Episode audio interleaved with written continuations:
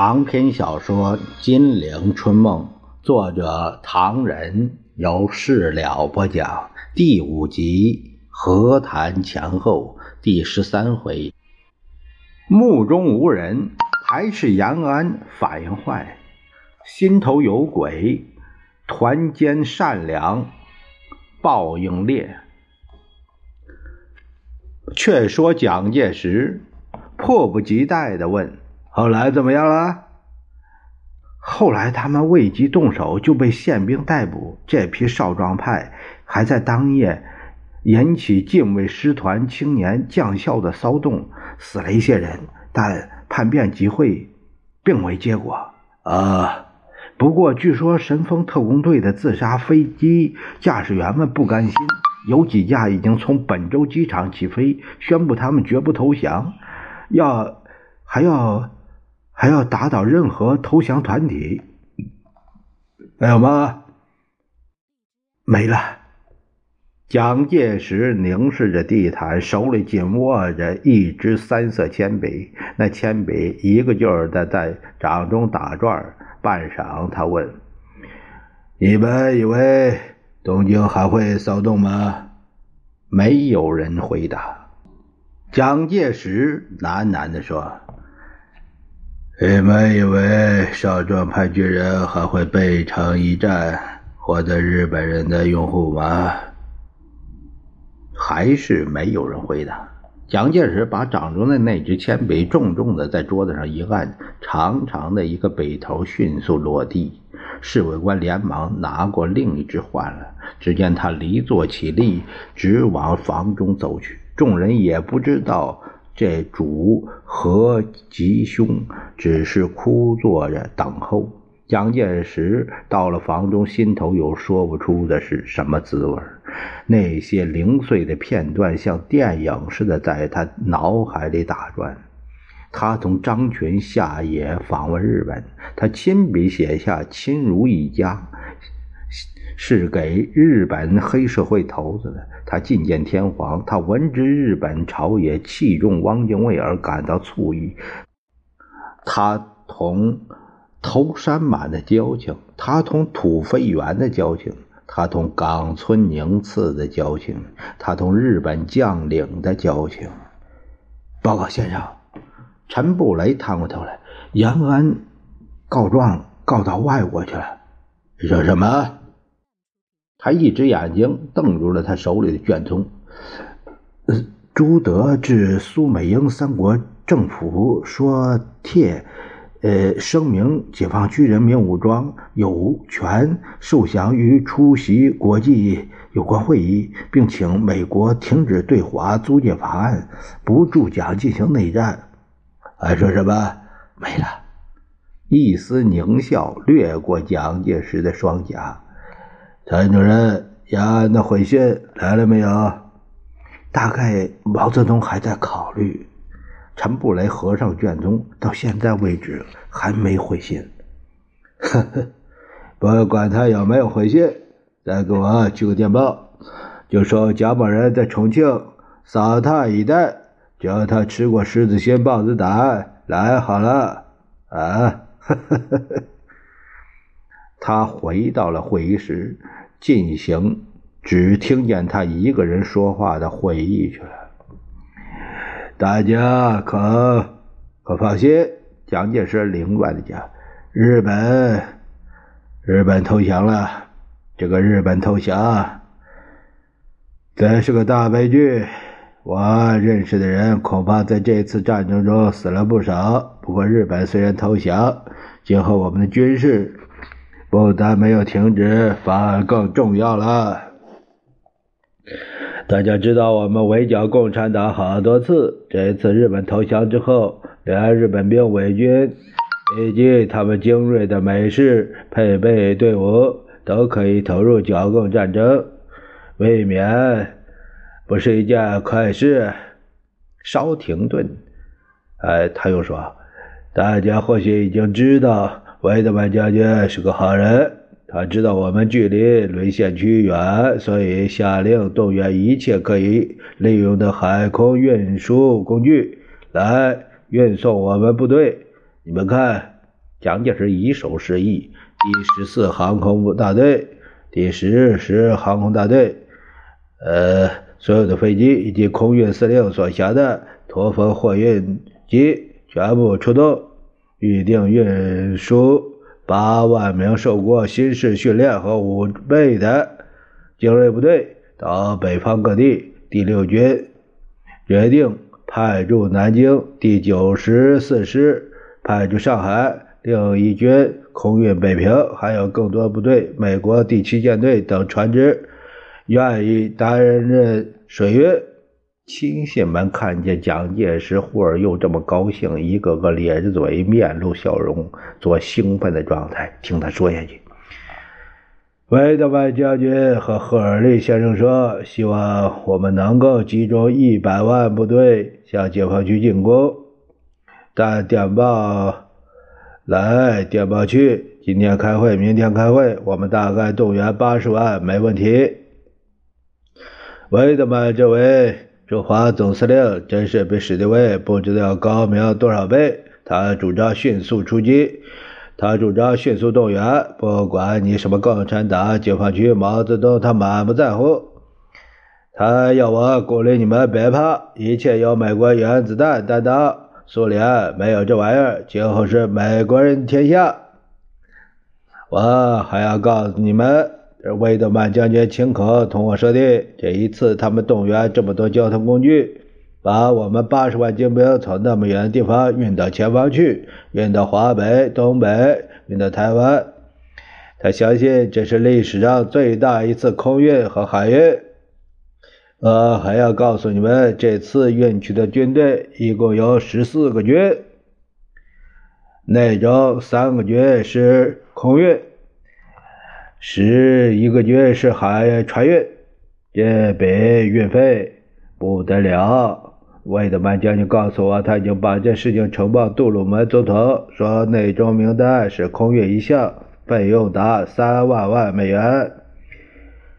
美国总统已经批准了，亲信们于是热烈鼓掌。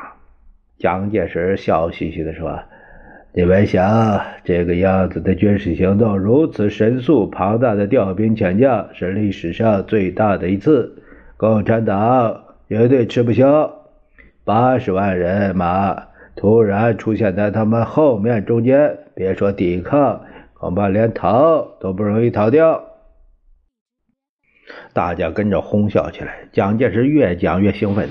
哎呦，三十二年，我们同美国订立中美情报合作协定以后，梅勒斯海军准将接着便同我们成立了中美特种技术合作所，在陕甘宁边区周围的西安、兰州、宁夏、陕坝等地成立中美特工干部训练班。训练了好几万人，这几万人都是反共的基干。我们有了这些基干，就在衡山、例如、屯溪、陕坝、福建、建瓯等地训练别动军、忠义救国军，大概有十五万人。十五万人现在已经同南京的部队联合起来，同学合力打共产党。他们纷纷竖起了中美武装别动队、山东别动队。华北先遣队等杂色旗号，搞得满山的旗帜。共产党也不知道是怎么回事啊！据他们昨天报告，他们已经向共产党的什什么解放区进攻了。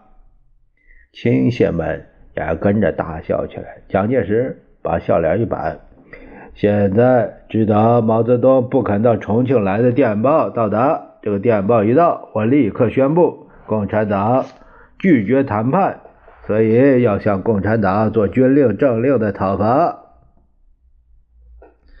咱们不表蒋介石洋洋得意，却说这当恼了一位冯玉祥。冯玉祥在八月二十那天不平常的到达黄山，一定要见他的这位弃弟蒋介石。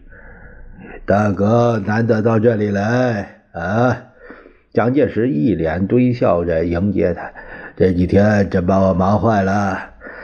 是啊，冯玉祥开门见山。你无论怎么忙，这个庆祝胜利大会总该马上举行了，否则不但老百姓那股劲儿使不出来，人家也会奇怪，为什么辛辛苦苦八年抗战总算胜利了，胜利大会却没下文？难道？大哥别说了啊，实在是忙，实在是忙，这边接收，那边受降，准备工作做的太不够，现在是临上轿先穿耳朵眼儿。我说，说起受降，我听了很多事了啊。很多人说受降名单上有丧失失地的唐安伯，有这个那个丧权辱国的人，独独没有在敌后苦战八年的朱德先生。我也认为这太不公平了。你当然知道，要谈国共团结，这样做是很危险的。大哥放心，我们今后既然是国共团结了，细节没关系。大哥当然知道，我已经请毛泽东到重庆见面。如果没有诚意，我不会这样做的。冯玉祥凝视着蒋介石，没说话。大哥，我告诉你一个秘密：十七号那天，日本驻华派遣军总司令冈村宁次有个声明，说日军已经遵照统帅命令完成停战态势，一停战协定成立。就可依约实行。同时，东北境内的日本关东军也已向苏联远东军总司令华西列夫斯基元帅投降，苏军已经停止战斗行动。同时，尼米兹总部也发表结束太平洋作战的公报。冯玉祥皱着眉：“哎，我们参加对日停战协定签字的代表团不是已经出发了吗？”“是的。”我派出的军事委员会军令部的徐永昌上将，军委会高等顾问杨炫成海军中将，国府参军朱世明上将已经坐飞机经过广州、香港上空到巴尼拉去了。你说秘密到底是什么？啊啊呃，就是说徐永昌他们。兄长们到达马尼拉以后，空气很紧张。日本接洽投降代表还没有来。麦克阿瑟总部的电台与东京总部电台直接通报，东京方面屡次要求延期，因此很多人发生怀疑，谣言四起。直到第二天，日本代表团到了马尼拉，由日本参谋总部的副参谋长河边虎四郎中将率领的。他所乘的是两架白色运输机，上面没有骑着麦克阿瑟所要求的绿十字。彭玉祥摆了摆手，蒋介石的话也就戛然而止。大哥想说什么？我今天来看你啊，是想知道庆祝抗战胜利的大会哪天开？想知道受降将官的名单没有朱德，该怎么补救？蒋介石还是不慌不忙，呃，你听我说完这个笑话啊。刚刚我说到，呃，说到河边虎四郎两架飞机没涂没涂黑色十字，呃，后来他们到盟军总部，呃，投递证件，麦克阿瑟总参谋长、苏特兰中将，同时给日方一个备忘录。这个备忘录长达一百多页，像一本书。书中说明美军准备占领日本，如何计划，如何行动，呃，规定的非常详尽。你知道河边怎么说？冯玉祥摇了摇头。蒋介石大笑着说：“河边说，他们离开日本的时候，日本全国不稳，他们是偷偷摸摸来的，希望对他们的行动不要发表。笑话。”冯玉祥这下插嘴了：“日本军阀诡计多端，到这种地步还花耍花招，可不嘛？北方将领当时好生奇怪，呃，警告河边说：万一美军登陆发生意外，一定要日方负责，不要后悔。他们要到日本去了？你这个故事结束了吧？没有，”大哥，笑话还在后头。当时有个日本代表拿出五十美元，要旅馆茶房去买烟，那个茶房拿去买了两条廉价的美国烟却带给这个日本代表一大堆日本军用票，算是找钱。呃，那个日本代表哭笑不得。哎呀，我说我们的庆祝大会哪天开呀？冯玉祥还没忘这茬呢。蒋介石叹了口气，呃。开当然要开，不过准备不及，恐怕要到下个月间了。我劝你最好在月内开。日本投降消息八月十日都传出来了，过了一个多礼拜，筹备也该离离差不离了。何况这个庆祝胜利又不需要花多少钱。是是是是是是是，一定提早开，一定提早开。不过朱德的问题大概明白，不是我一个人的意思。再说，我快要同王先生见面了，国共问题不应该在这个时候为朱德不能代表受降有所争辩，引起不良后果。大哥明白吧？我不懂，抗战共产党是有份的，受降共产党就没份的，这道理我不清楚。大哥别为这个事情争辩了。蒋介石做故作亲密的状态，让我告诉你，中国战区的受降仪式快在芷江举行了。我已经电致冈村宁次，要他派代表到芷江去。冈村来电报说，中国战区最高统帅蒋中正阁下、金井武副总参谋长一行率头参谋二人、翻译一人。正说到这里。突然，附近响起了枪声。不待蒋介石开口，侍卫官便在门口报告：“有几个兵走过，大概是他们干的。”侍卫长调查去了。太不像话！我随便放枪，而且又在这地方，看谁的不对。没多会儿，侍卫长就来报告：原来是三个喝醉了的排长，知道抗战胜利可以回家了，因此十分兴奋。但不知道黄山这是个什么地方，干脆放起枪来，没料到换来了杀身之祸、牢狱之灾。蒋介石当着冯玉祥的面不便发作。冯玉祥带侍卫长走后，他忠告说：“不管是谁带的兵，总而言之都是你管的。我以为你不必重办他们，按照规矩处理就够了。”他们思乡，听说抗战胜利了，高兴成这模样，随意放枪当然不对。不过我们也得想想，是不是我们对军纪太不注意，纪律废弛，才有这现象？还有这几个排长说是可以回家了，这句话，希望你也研究研究。抗战胜利，天下太平，如果再动刀枪，恐怕不合时宜呀。蒋介石冷冷地笑着。一点不错，大哥，一定又听见谁在造谣，说抗战胜利后我们要围剿共党了吧？你既然没有此意，最好把朱德的名字，我跟你说，列在那受降名单上。这样做可以表示表示我们的气量。蒋介石冷冷的笑着说。关于我的力气量，反正共产党是不会领情的。算了吧，让我们还是来谈谈关于中国战场受降的事情。哎呀，我坐太久了，妨碍你办公，我走了，我走了。我今天来看你就为两件事：第一个，召开庆祝抗战大会胜利，多做点团结内部的工作，别忘记你现在国际间的信誉很高。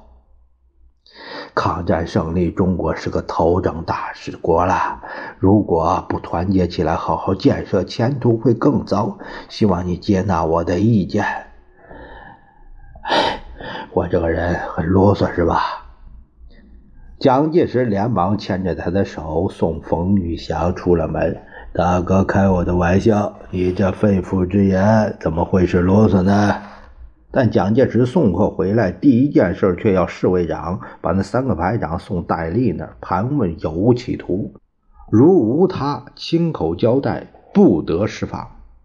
蒋介石对这三个倒霉蛋当然忘得一干二净了，他只记得如何争取时间，不让八路军新四军有机会接收沦陷区。他只记得，万一毛泽东拒绝非与商谈，就可以下令讨伐。维德曼将军，刚才我同赫尔利大使商量过一个问题，就是如果毛泽东从延安发出同意谈判的电报，说要到重庆来，那我们该怎么对付？维德曼一愣啊，哎，这倒是是个问题。蒋将军从何来这个问题的？也不过是假定。万一毛泽东真的来，那我们所估计的全部扑空。与其临时手忙脚乱，不如现在就商量妥当，就像下棋一样，把下一招准备好。很对，很对。赫尔利大师有何高见呢？呃，他认为毛泽东不会来，即使赫尔利大使到延安迎接毛泽东，也没胆量来。不过。他也赞成我的事前准备。他说什么？他要我自己说。问我该怎么办？我的意见是：万一毛泽东真肯到重庆来，我们可以横生枝节，讨价还价，把这事情拖下去。你的意见怎么样？大致上我赞成。这首也是我们用惯了的托字诀啊，维德曼将军，你该知道中国有数不清的大事情就是用托字解决了的？两个人相对大笑了一阵，蒋介石倏地把脸一沉。至于我真正的意思，恨不得趁毛泽东到重庆的机会把它解决算了。啊，行吗？没有关系，去掉毛泽东，延安就会乱，红军就心虚。我们二十年的几年的共产党问题，也可以借这个机会解决了。这个，这个你要仔细想清楚啊，因为毛泽东倘有不测。人们便会一口咬定是我们美国同你合作的圈套，那普天之下的舆论对你对我反而十分不利。